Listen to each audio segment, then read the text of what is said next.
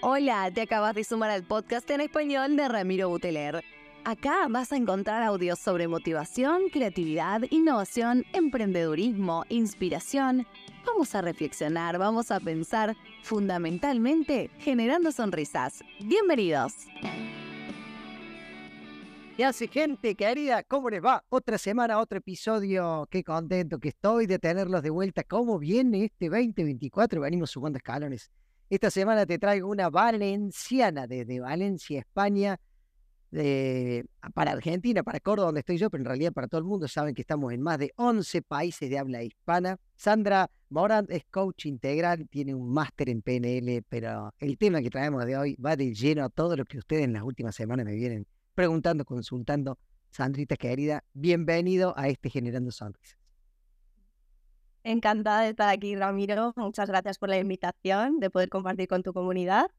Así que vamos a darle con todo.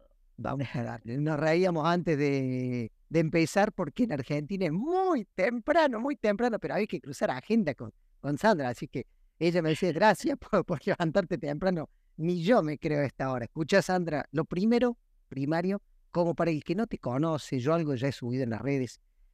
¿Quién es Sandra y cómo, cómo es la historia de, Sandrita para llegar a que hoy te dediques a acompañar a tanta gente en materia de romper sus creencias limitantes?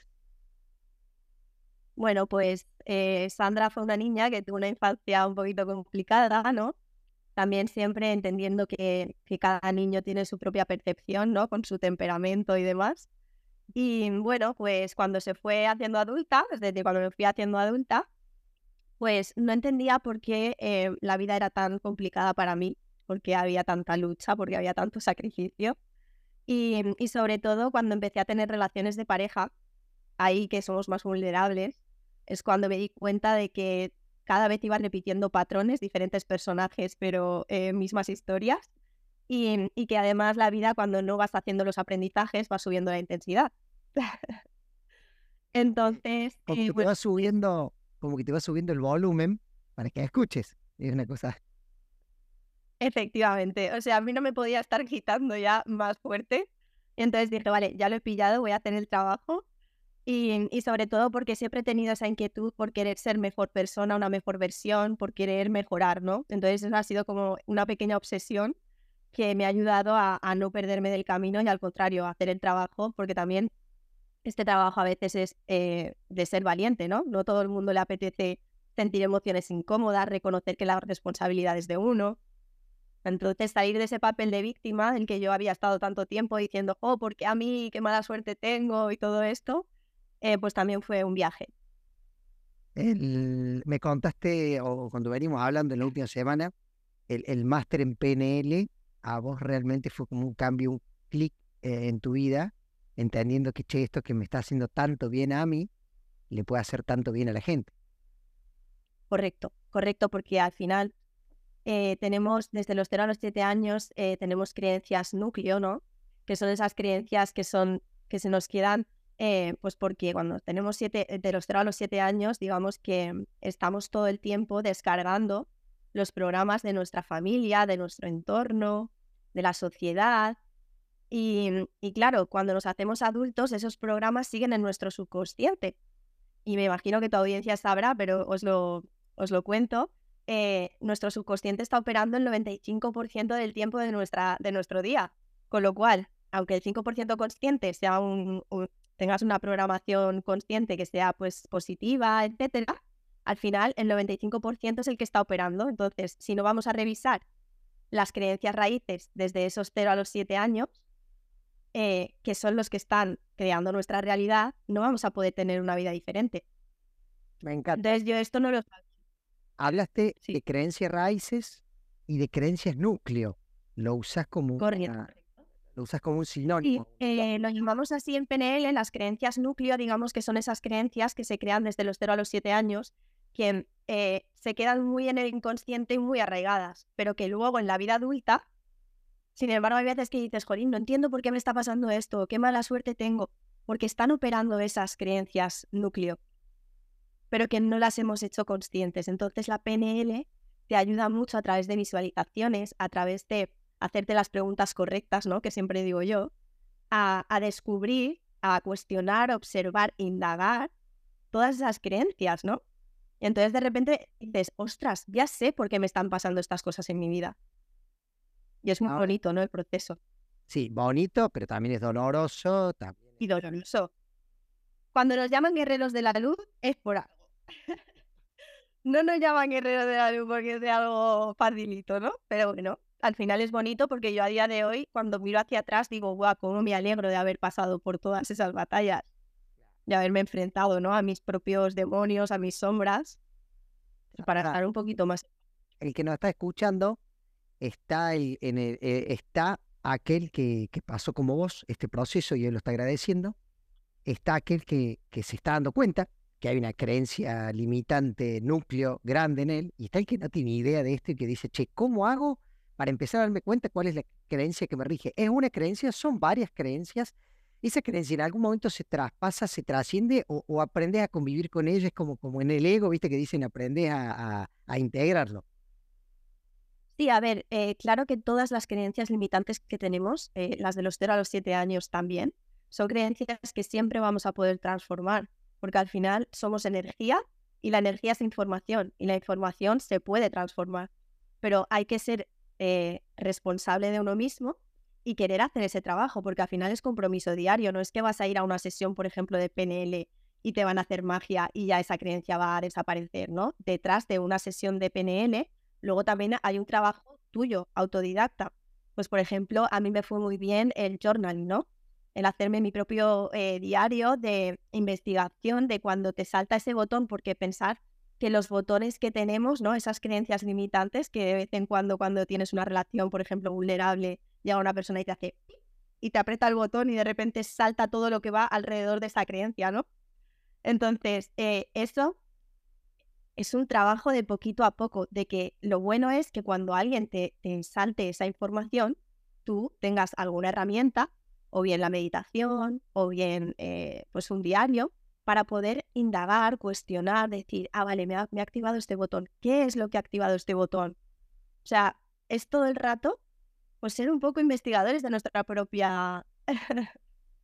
claro, hay mucha, es verdad que vivimos en, un momento ahora que queremos todo con mucha inmediatez y, y esto de que nos digan que, que es un trabajo diario, a veces como que a mí me pasaba, ¿no? Yo decía, jolín, pero es que yo quiero ya que se me quite esto, porque yo quiero tener relaciones saludables, porque yo quiero ser feliz, pero es que nadie te va a poder atajar el camino. Es un camino que tienes que ir llevándolo. La, la relación de pareja es la que más te despeja esto, es la que en la que más vulnerabilidad uno se conecta. Pues a ver, yo considero que tanto la relación de pareja como la relación familiar también. Bien. porque en las relaciones familiares hay muchas historias, hay muchos secretos, hay mucha información heredada también. Y eh, pues con nuestra madre a veces decimos, no, aquí en España, no sé, allí eh, la confianza da asco.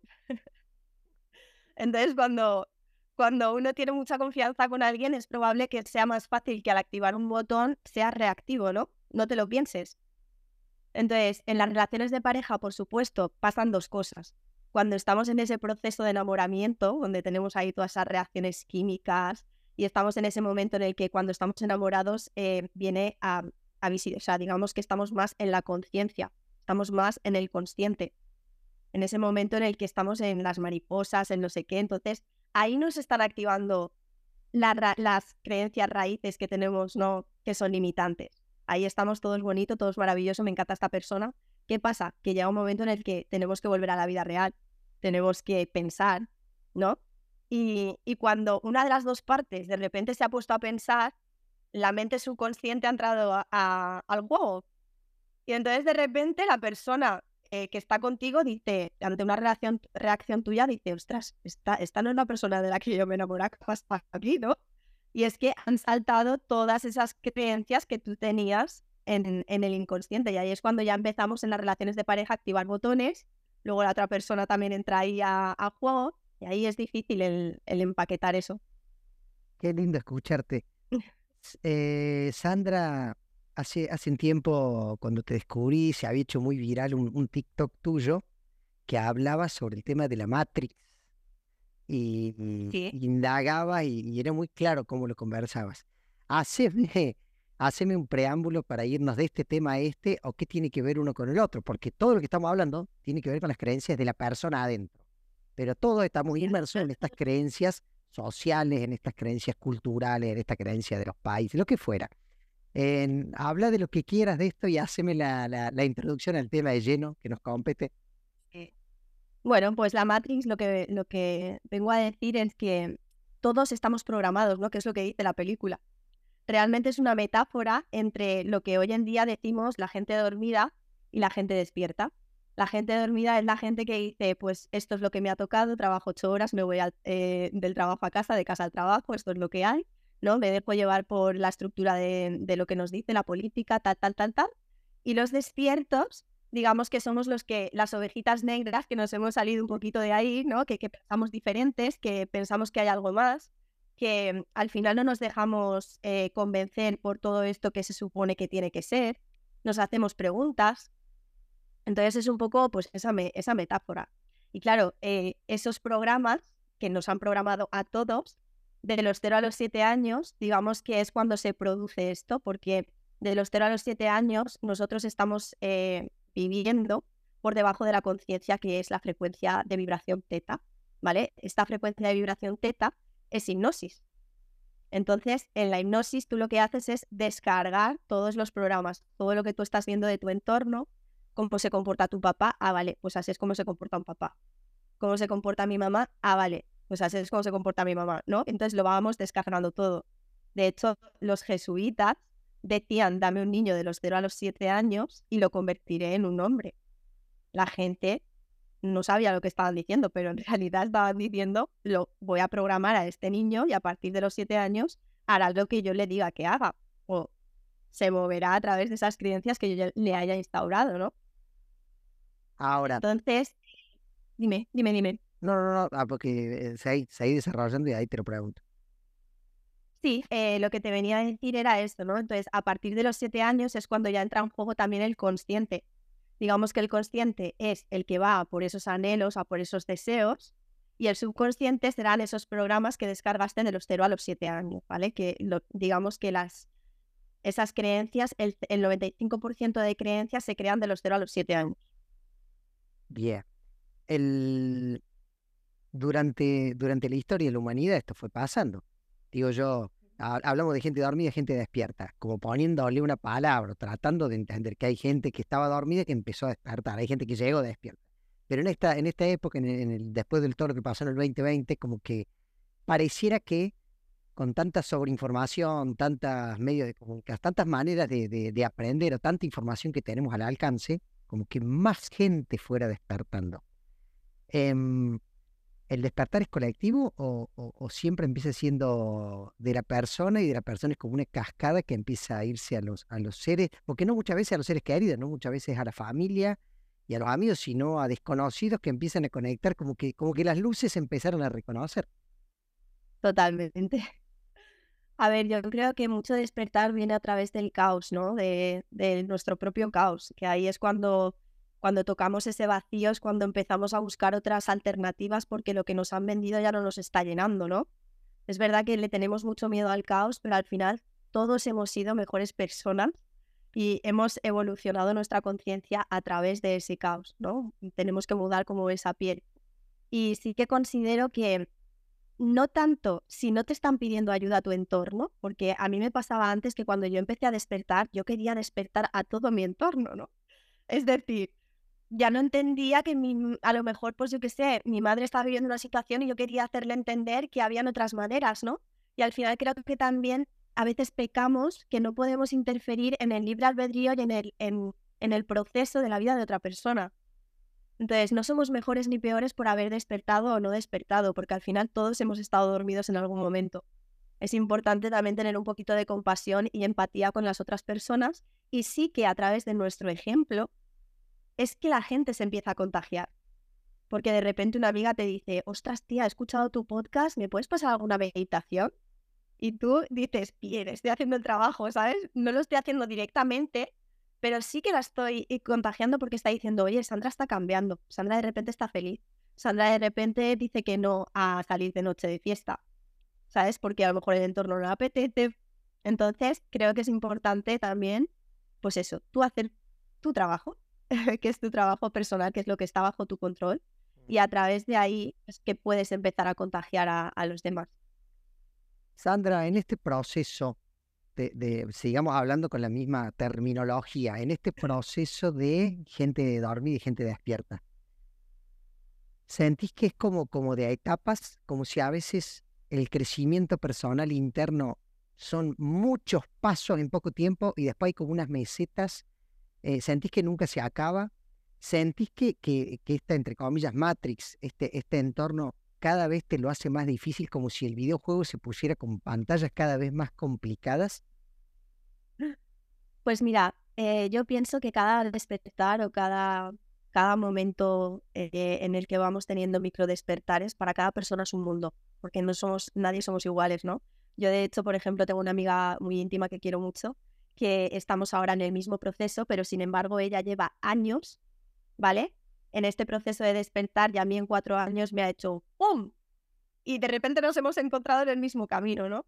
Entonces, cada persona creo que es un mundo, tiene que vivir unas ciertas experiencias, porque también si nos vamos un poquito más allá de la conciencia y entendemos que al final somos seres espirituales y que todo esto realmente eh, lo hemos pactado nosotros, ¿no? Para, para evolucionar el alma, para sanar, etcétera. Pues entonces es imposible que, dos personas despierten de la misma manera, que haya como un protocolo para despertar, etcétera. Pero sí que siento que, es como que la vida siempre te va a invitar a que evoluciones.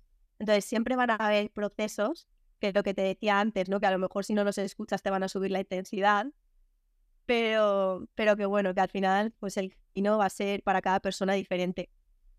Hay una pregunta que nosotros le decimos la pregunta chicha, nosotros la, la, la, palabra chicha es la pregunta chusma, la pregunta, viste, de la, de la señora que está con la escoba en la vereda y se pone a ver lo que hacen los vecinos, viste, que es la pregunta de color. Queremos saber, ¿cómo, cómo es eh, ustedes en cotorreo? Cotilleo. Bueno, la pregunta cotillas, ¿eh? Escucha, eh, de, de, los de los choques que tuvo Sandra, de los golpes que tuvo Sandra para despertar, eh, vos, hablaste que hace cuatro años tuviste uno. ¿Qué fue? ¿Nos podés compartir? Porque muchas veces el oyente que está del otro lado ama, ama esta analogía con su vida propia, ¿me entendés? Ama el, saber más de la, de, la, de la Sandra persona humana que la Sandra que se muestra en redes, que la Sandra que te comparte las, las herramientas. Correcto. Pues he tenido, eh, como te decía antes, pues varios, ¿no? En este caso, eh, me ha afectado mucho, digamos, bueno, pues mi núcleo familiar, fue lo primero. A los 10 años eh, eso luego me ha ayudado a poder despertar porque esas heridas de la infancia luego se han movido en mi edad adulta. ¿Vale? Entonces, esa ha sido una parte importante para que yo indagara y me cuestionara cosas. Eh, luego, hace cuatro años, que fue cuando fue la pandemia, para mí fue todo un proceso. Yo trabajaba en una tienda eh, de ropa, de artículos de lujo, ¿vale? Aparentemente lo tenía todo, era encargada, o sea, súper bien, ¿vale? pero yo cada vez me sentía más mal, yo cada vez me sentía más vacía. El trato que habían de, los jefes hacia los empleados no era para nada eh, admisible. Y lo empiezas a normalizar, ¿vale? ¿Qué pasa? Que al llegar la pandemia, al estar en casa, gente que le vino mal, a mí me vino súper bien. Porque yo empecé a hacer yoga, empecé a hacer meditación, de repente empecé a hacerme preguntas trascendentales. Y claro, yo me preguntaba, ¿cómo te ves dentro de 10 años? Y me entraba ansiedad ¿sabes? Porque decía, yo he venido a más, digo, yo no me puedo creer que haya venido solamente a esto, ¿no? Y, bueno, pues cuando volví de la pandemia, a la primera vez que mi jefe eh, tuvo unas palabras que no tocaban, ya no me cabía más. y entonces empecé a tomar decisiones diferentes. De repente la vida me trajo el marketing multinivel. A mí del marketing multinivel lo que me gustaba era el crecimiento personal. Yo no me había leído un libro en mi vida empecé a ponerme la alarma 10 minutos para leer 10 minutos, luego eran 15, luego eran 20, luego digo, ostras, ha pasado ya los 20 minutos, voy a ponerme 10 minutos más, hasta que ahora es uno de mis placeres, para que veas lo loco que es todo, ¿sabes? Y, luego han sido mis relaciones de pareja, porque en esos cuatro, o sea, hace cuatro años, cuando pasó lo del, lo del trabajo, yo creo que ahí fue un buen despertar, me pasó también mi relación de pareja que vivíamos a distancia, se, también se terminó. Entonces ahí empecé a entender lo que era lo del niño interior porque dije, vale, esta, esto que ha pasado, eh, voy a poner el foco en mí, ¿no? Entonces lo entendí desde la mente, pero no lo había integrado. Entonces el año pasado yo conozco a una persona y ahí empieza mi niño interior a salir, herida de abandono, herida de rechazo, bueno, tengo las cinco, así que si hay alguien que se siente identificado, eh, saludo hermana, hermano, que no estás solo, ¿sabes?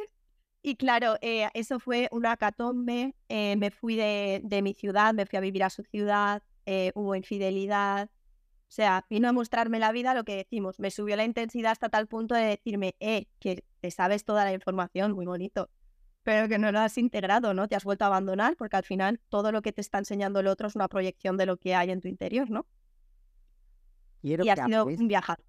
Quiero que hables de las heridas, porque las presentaste, no sabía que las ibas a nombrar. Las presentaste, le dijiste, Sandrita acá las tiene a todas. Bienvenidos. Ah, porque hay gente que no tiene idea de esto, de, de, de, las heridas que traemos.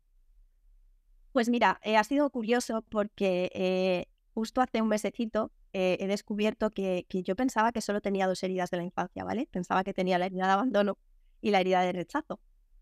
Pero resulta que eh, haciendo mi propio trabajo también con terapias alternativas, del Reiki y demás, ¿vale?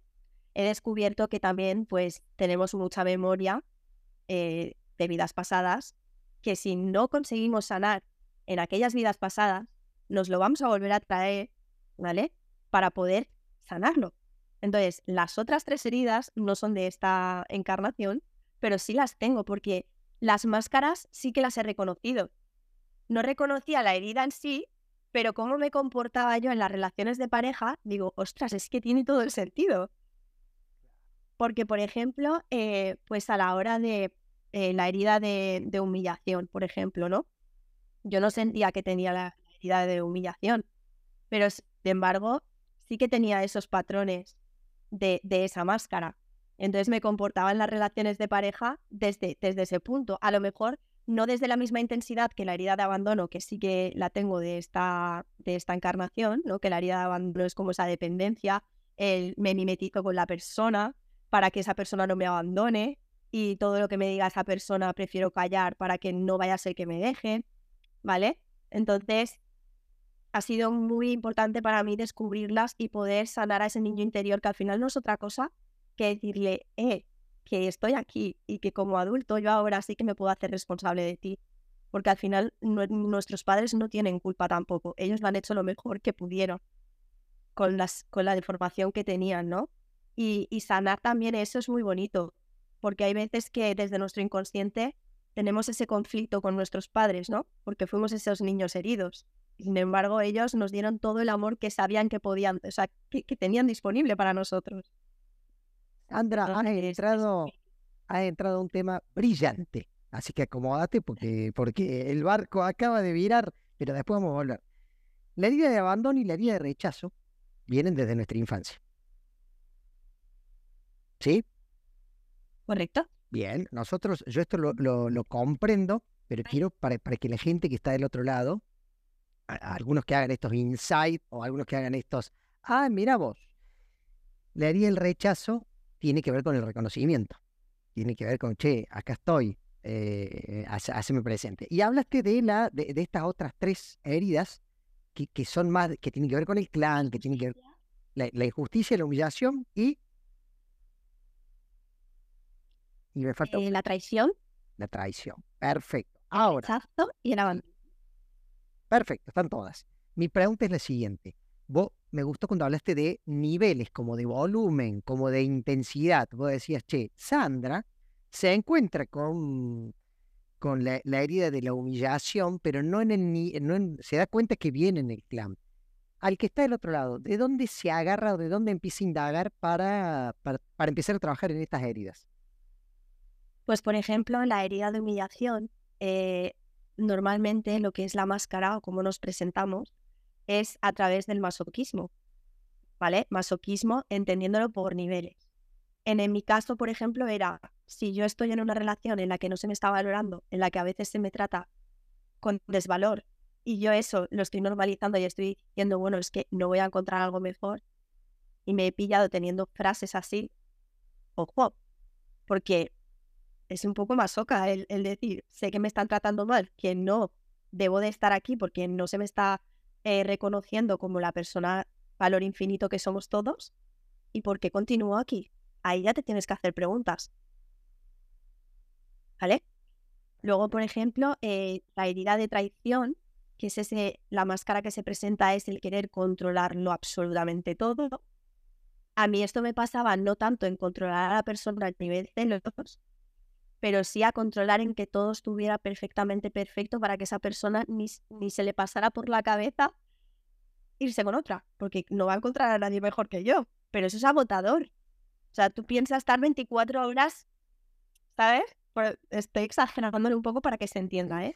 Pero, pero estar 24 horas queriendo controlar absolutamente todo y que hay personas que incluso esto lo desarrollan a nivel celos patológicos, eso ya también te está diciendo, ojo, que aquí hay un botón y hay que revisar a ver que esta herida la tienes. ¿Qué? Luego, por ejemplo. No, no, no, seguís ahí porque me, dejas los silencios. Yo quiero hacer 30 preguntas, pero vuelves. Luego, por ejemplo, seguí, por favor. Luego, por ejemplo, eh, la herida de abandono, que es la dependencia, pues pasa también un poco eso, ¿no? El, eh, la máscara que se presenta es la dependencia y muchas veces lo que nos pasa es que nos mimetizamos con la otra persona. Los hobbies que le gustan a la otra persona de repente a nosotras nos encanta o a nosotros, eh, o de repente dejas de hacer tus cosas para hacer todo lo que hace la otra persona. Eh, tienes ese miedo al abandono, con lo cual a, veces no estás de acuerdo con algún punto de vista, pero prefieres callar para que no haya malentendido, ¿vale? También se puede presentar a través de ahí, o esa sensación de que como se vaya me muero, no puedo respirar, a las personas que lo tienen como más intenso, ¿vale? También por ahí. Luego, por ejemplo, el...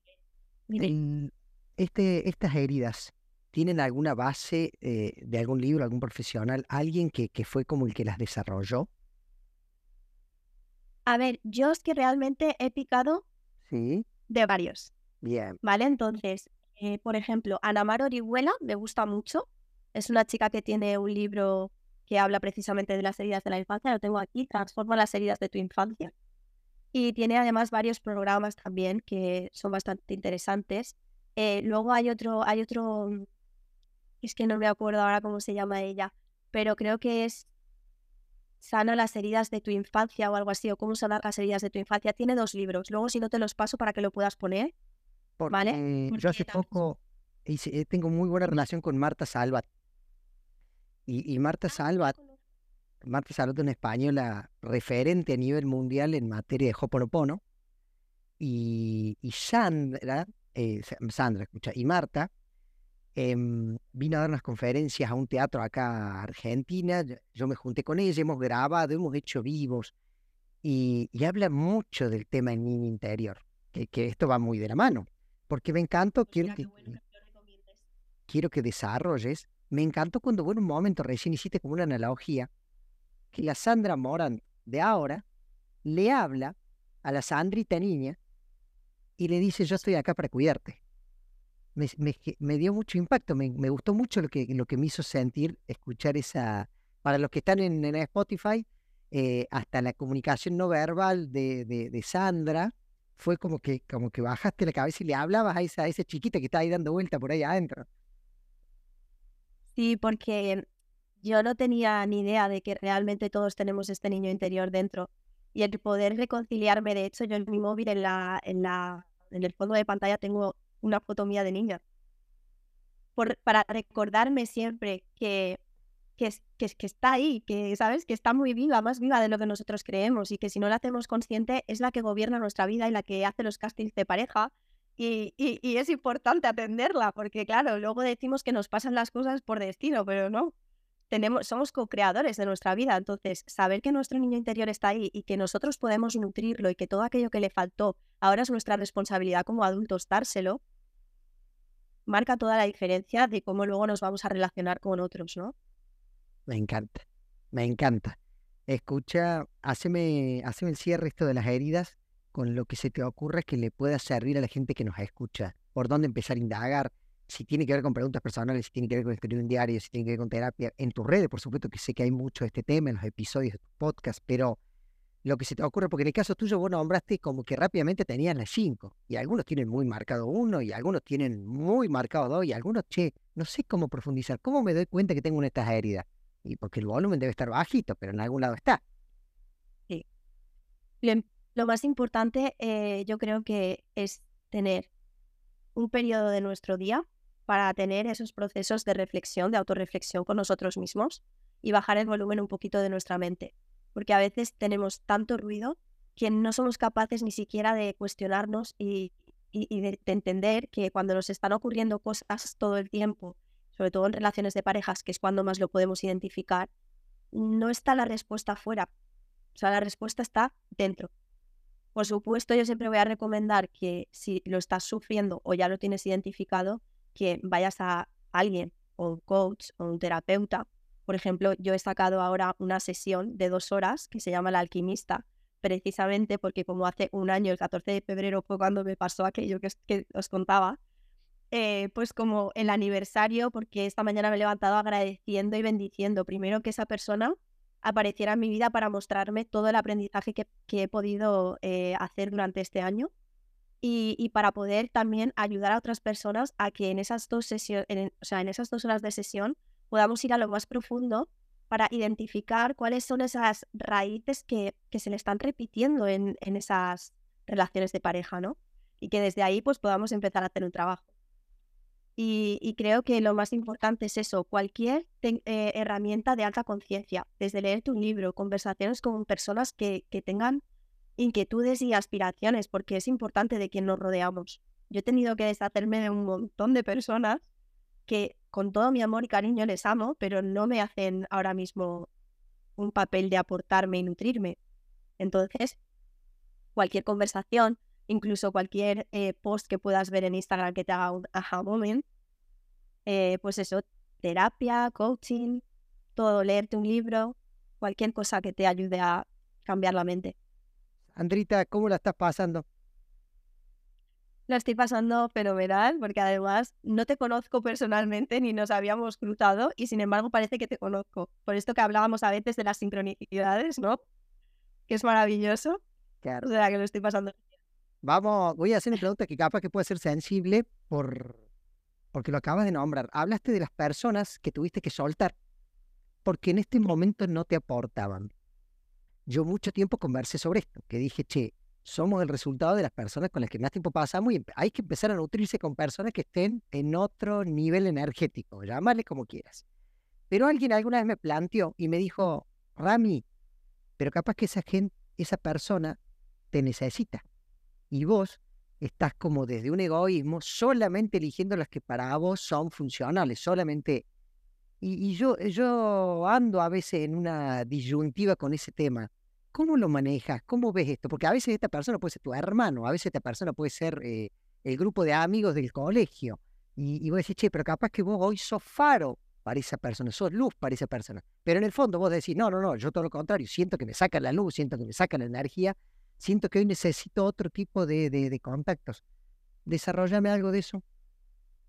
Yo creo que al final para relacionarnos con otro desde el amor incondicional, primero tenemos que ver que nosotros nos estemos dando el amor incondicional a nosotros, ¿no? Entonces, si una persona, cuando yo termino de estar con una persona, me he drenado muchísimo de energía o me estoy sintiendo mal, si yo no me atiendo a mis emociones primero, no puedo luego aportar esa luz o ser ese faro para esa persona, porque realmente yo no me estoy nutriendo a mí, ¿no? Y sí que es verdad que lo que hablábamos antes, yo seré faro y ayudaré a alguien que realmente quiere ser ayudado. Pero muchas veces hay gente que me ha pasado mucho porque, no sé, tengo un imán a veces como para que la gente me cuente sus cosas, a lo mejor no sin conocerme mucho, ¿no? Pero hay gente que te cuenta las cosas no para que les ayudes, sino porque quieren soltar el cubo de la basura, por así decirlo, e incluso a lo mejor les aconsejas y les sienta mal, no, les, no quieren que tú los quieras sacar de la queja y del victimismo. Entonces, cuando dejas de luchar contra eso, porque yo antes era, siempre quería salvar a todo el mundo y gastas mucha energía ahí, entendí que, bueno, hay que aceptar lo que hablábamos, que los procesos de cada persona es un mundo. Entonces, el día que quieran ayuda, y me ha pasado con familiares también, yo voy a estar aquí, pero yo tengo que continuar mi camino, yo no puedo estar dejándome atrás. De hecho, una de las creencias que me trabajé en la PNL fue asumo la responsabilidad únicamente de mi vida. Porque yo asumía la responsabilidad de todo el mundo porque la de que todos estuvieran bien dependía de mi seguridad. O sea, imagínate. Ahí yo no iba a estar segura en mi vida. Asumo la responsabilidad. para mí es un mantra, sí. Únicamente de mi vida. Únicamente de mi vida. Y, y eso ayuda muchísimo porque cuando ves que ya estás metiendo hasta aquí, para ayudar a alguien, enseguida te viene a la mente esa, ese mantra y dices, no, asumo la responsabilidad únicamente de mi vida. Y si esa persona realmente necesita ayuda, me lo hará saber y tengo que soltar y tengo que permitir que esa persona tropiece con esas piedrecitas del camino, porque gracias a las piedras que yo obtuve en mi camino, es que soy la persona que soy hoy. Entonces, eso sí que es egoísta. El querer quitarle las piedras del camino a las personas que amamos, porque las amamos y no queremos que sufran, es egoísta porque no les estamos dejando vivir el proceso que tienen que vivir y los aprendizajes que tienen que aprender. Y a mí esto me ha costado mucho entenderlo, ¿no? Pero, pero creo que es importante. Ay, amiga, esto da para hablar dos días. Hay temas y temas y temas que van saliendo. Volvamos un ratito porque un poco por la, por la premisa que nos, nos juntamos. En esto de, de la Matrix, hay como niveles de conciencia, entonces, si habláramos desde este lugar de, gente volvamos a la, analogía que usábamos de gente despierta y gente dormida. Hay como diferentes niveles donde nos vamos conectando con algunas personas y todo va a tener que ver con nuestro nivel de percepción de la realidad. Correcto. Yo pienso que al final nosotros resonamos con quienes somos, ¿no? Atraemos lo que somos. Y a veces esto quiero matizarlo porque eh, hay personas que tienen historias muy fuertes como de abusos y cosas así, y no es que tú atrajiste eso. También tenemos que tener en cuenta que hay una conciencia colectiva que a día de hoy normaliza todavía la violencia y mucho tipo de cosas que, que no, claro, por supuesto que nadie se merece esto, ¿no? Y que tú no lo has atraído desde, desde tu ser porque tú eres un valor infinito. Pero sí que es verdad que luego pues relaciones y, y pues experiencias que nos ocurren eh, vienen a través de esos niveles de conciencia y, vamos atrayendo, porque hay una metáfora que me gusta mucho, que una mi terapeuta de Reiki el otro día me la dijo y digo, esta me la apunto, y es que eh, cuando ocurrió el Big Bang, ¿vale? Eh, todos empezamos a salir de la misma fuente, con lo cual todo es una red que nos une realmente, ¿vale? Entonces, en esta piscina de energía, que todos estamos unidos por esta red, pasa lo mismo que, por ejemplo, a los peces en el mar ellos puede que ni sepan que están en el mar, que hay agua. Nosotros aquí en, la nada es el todo. Puede que pensemos que no hay nada, pero en realidad estamos conectados todos entre nosotros, ¿no? Esto me pareció maravilloso. Y, al final nosotros eh, somos como un televisor, ¿no? Nuestro cuerpo es un televisor, es como la antena que coge la emisora de nuestro espíritu. Entonces, a mí hay una cosa que me gustó mucho, esto es una metáfora de Bruce Lipton, conocéis al doctor Bruce Lipton seguro. Eh, recomiendo el libro de la biología de la creencia que es brutal. Escucha, ese libro. lo digo públicamente, Santiago Godoy, amigo querido, el director del Instituto Americano de Biodescodificación, me vuelve loco con ese libro, yo no le presto atención. Lo acabas de nombrar yo, Causalidad de la Vida, Hoy al mediodía me junto a almorzar con Santiago Godoy, así que le voy a decir, Sandra Morán me ha recomendado y por ella lo voy a leer, no por vos. Y él va a decir, viste que... Esto es maravilloso porque muchas veces tenemos una persona que nos está diciendo algo y no le hacemos caso y luego nos la dice otra y de repente es como que sí nos hace el clic, ¿no? Esto me ha pasado a mí también. Pues te recomiendo el libro porque es espectacular. Y bueno, pues lo que viene a decir él es que eh, nuestro cuerpo es este televisor nosotros somos el show de la televisión, ¿no? Somos esa emisión de la televisión. Entonces, ¿qué ocurre cuando un televisor se rompe? El televisor muere, pero la emisión, ¿dónde ha quedado? La emisión, si tú compras otro, otro televisor, realmente sigue funcionando el televisor, ¿no? Con lo cual, a nosotros nos pasa lo mismo. Entender que nosotros cuando morimos muere el cuerpo, pero que ese espíritu si encuentra otro televisor con la misma sintonía va a poder eh, volver a funcionar.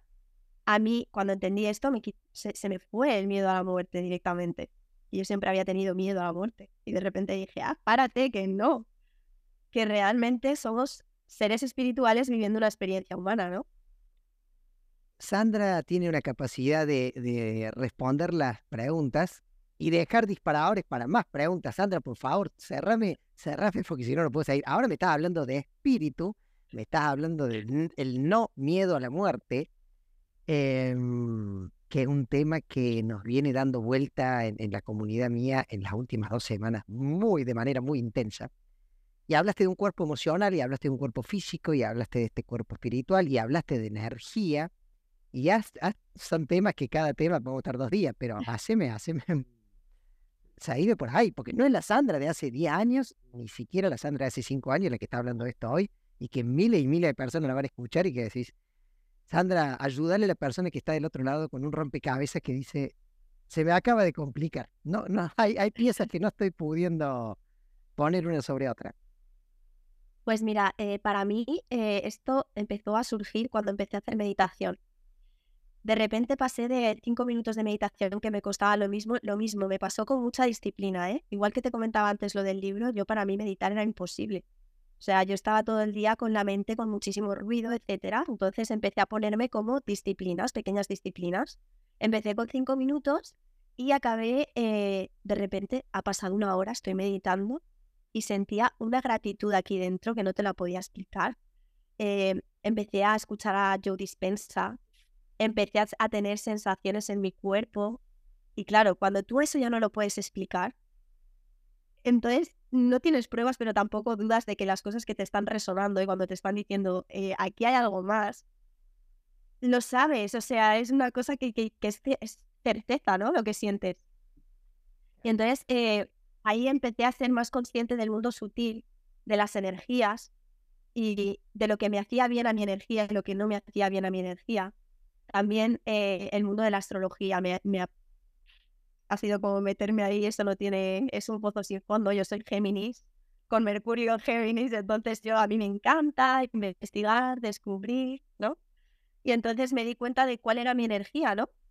De que también, pues todas esas cosas intensas que habían pasado en mi vida, soy ascendente escorpio. Y, y bueno, pues es que es, es esto, ¿no? Es esa energía que vengo a integrar. Entonces por ahí pues empecé un poquito a investigar y, realmente sí me di cuenta de que somos mucho más que un cuerpo. Escucha, me gusta porque te estás yendo a la pregunta y ahora me metes la astrología y ya entramos en otro de los temas, pero, pero no, no, no, para ir haciendo, para ir haciendo el, cierre. Em, sí. Te preguntaba, te preguntaba de los niveles de conciencia. Em, en esto de los niveles de conciencia, ¿sentís que así como dijiste hace un ratito que ya no le tenés miedo a la muerte, ¿sentís que en este proceso vamos todos hacia el mismo lugar? Sí, mira, hay un libro que también me, ha marcado mucho, que es El poder contra la fuerza del doctor David Hawkins, que él precisamente explica los tipos de niveles de conciencia.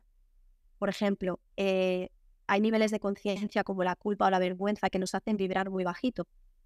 Y por ejemplo, yo, en mi caso, durante muchos años sentí mucha culpa por cosas de mi infancia. Entonces, claro, aunque yo desde mi mente consciente quisiera ir un poquito más allá y vibrar con cosas un poquito más elevadas, eso me, me pesaba, me hacía ser más densa y no me permitía atraer realmente cosas que desde mi mente consciente yo quería, ¿no? Entonces, trabajar también esos niveles de conciencia poquito a poco hasta llegar pues a esa gratitud, el meditar todos los días y agradecer, nos ayuda a estar ahí y nos ayuda a resonar con personas de esa misma frecuencia. Entonces, son pequeñas prácticas diarias que tenemos que tener el compromiso con nosotros mismos si realmente queremos tener la vida que deseamos.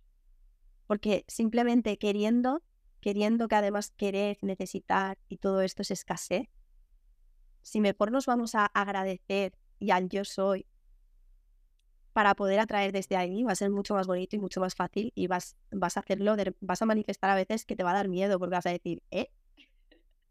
O sea, si, si yo esto, eh, ¿cómo ha sido esto? Magia. Magia. El, el, manifestar el tanto en tan poco tiempo o tanto de manera tan acelerada. Sí, cambiando palabras, cambiando palabras, haciendo esa práctica, no te digo que me digas una hora como a veces me pasa a mí que digo, Sandra, vete al tibet bájate a la tierra, bájate a la tierra porque hay veces que es que digo, yo me he quedado ahí, ¿no? Entonces sí que tengo que hacer mucho trabajo de enraizarme también con esta 3D y todo. Eh, pero cinco minutos, cinco minutos que tú puedas estar agradeciendo porque estás vivo, porque tienes, puedes oír, puedes ver, que es que no, no, lo apreciamos. Hay mucha gente que está pasando dificultades, hay gente que tiene discapacidades, ¿no? Agradecer que tú estás aquí viviendo esta experiencia en este momento de la vida. Eso ya te, te chupa para todo el día, ¿no? Sí. Y cosas que parecen simples, pero son súper profundas. Correcto.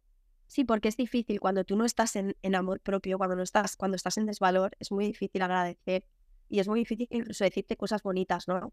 Entonces, empieza por ahí. Pues mirarte al espejo y decirte, oye, estás preciosa o estás guapísimo, ¿no? Son pequeños, pero nadie lo va a poder hacer por ti.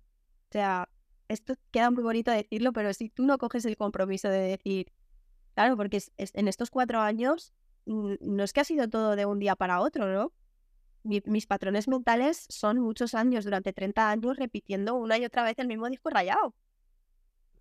Entonces, pero lo, lo, lindo es decirle a la gente que, que, no es que necesitas 30 años más para destruir o, debilitar ese disco rayado. A veces esa, esa acción es mucho más grande, mucho más potente, con mucha mayor energía. Sí, los saltos cuánticos, lo que te decía ahora, ¿no? De repente has estado haciendo ese trabajo que parecía que no pasaba nada, pasa un año y de repente has pegado un salto cuántico. Y de repente te encuentras en otro punto totalmente diferente. Entonces, por eso siempre va a merecer la pena hacer el trabajo. Porque aunque tú creas que no está pasando nada, siempre está pasando algo. El universo siempre te está escuchando. Y si tú estás elevando la frecuencia, las cosas están pasando. Entonces, sí que es verdad, no tengas esa prisa y esa que, ese querer inmediate, pero confía en la vida, porque la vida no te va a poner nada para lo que tú no estés preparado.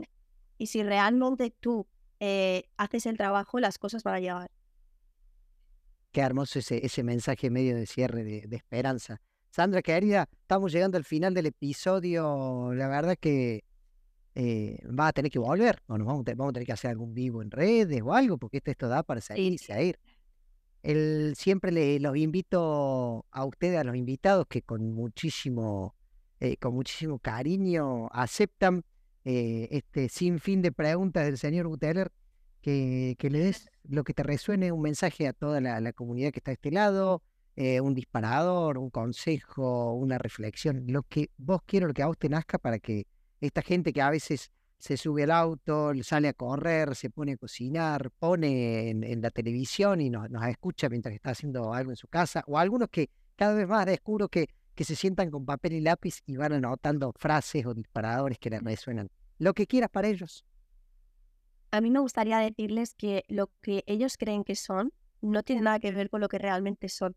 Y que la vida siempre está esperando que, que evoluciones, que haya una mejor versión de ti. Y que además somos los co-creadores de nuestra vida, que yo les invito a que tomen la responsabilidad y se tomen el tiempo, porque es la mejor inversión que podemos hacer. Y más en este momento donde tenemos tanta plataforma en la que poder coger información, nutrirnos, eh, hacer preguntas, incluso estamos, todas estas personas que estamos en este punto, estamos dispuestas a que si en un determinado momento alguien nos pide algún consejo, pues claro que les vamos a, abrir las puertas encantados, ¿no? Entonces, en este punto en el que estamos con esa era de Acuario, Plutón en Acuario, es la era del despertar y tomaros el tiempo para hacer el trabajo, porque si no la vida mm, al final te, lo va a hacer, ¿no? Te va a invitar a, que hagas ese proceso. Así que creo que lo más bonito que se puede hacer es por inspiración. Y para eso tenéis este podcast tan maravilloso, ¿no? Para inspiraros y hacer el trabajo. Sandra, querida, un placer tener. Igualmente ha sido un placer, así que espero que nos veamos pronto. Escucha tus redes o dónde la gente se puede comunicar con vos o a dónde te pueden escribir.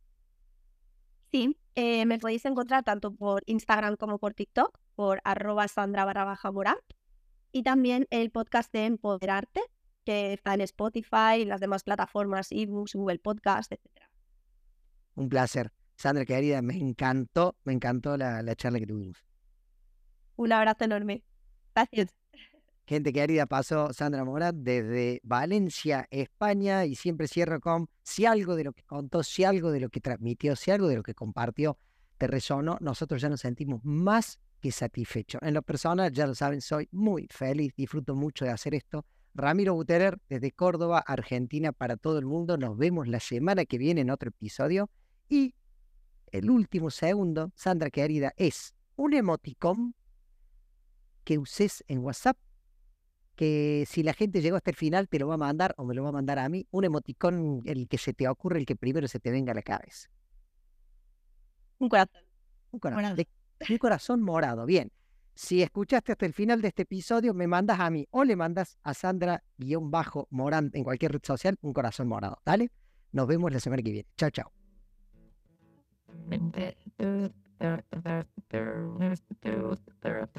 Pero, pero, pero, there.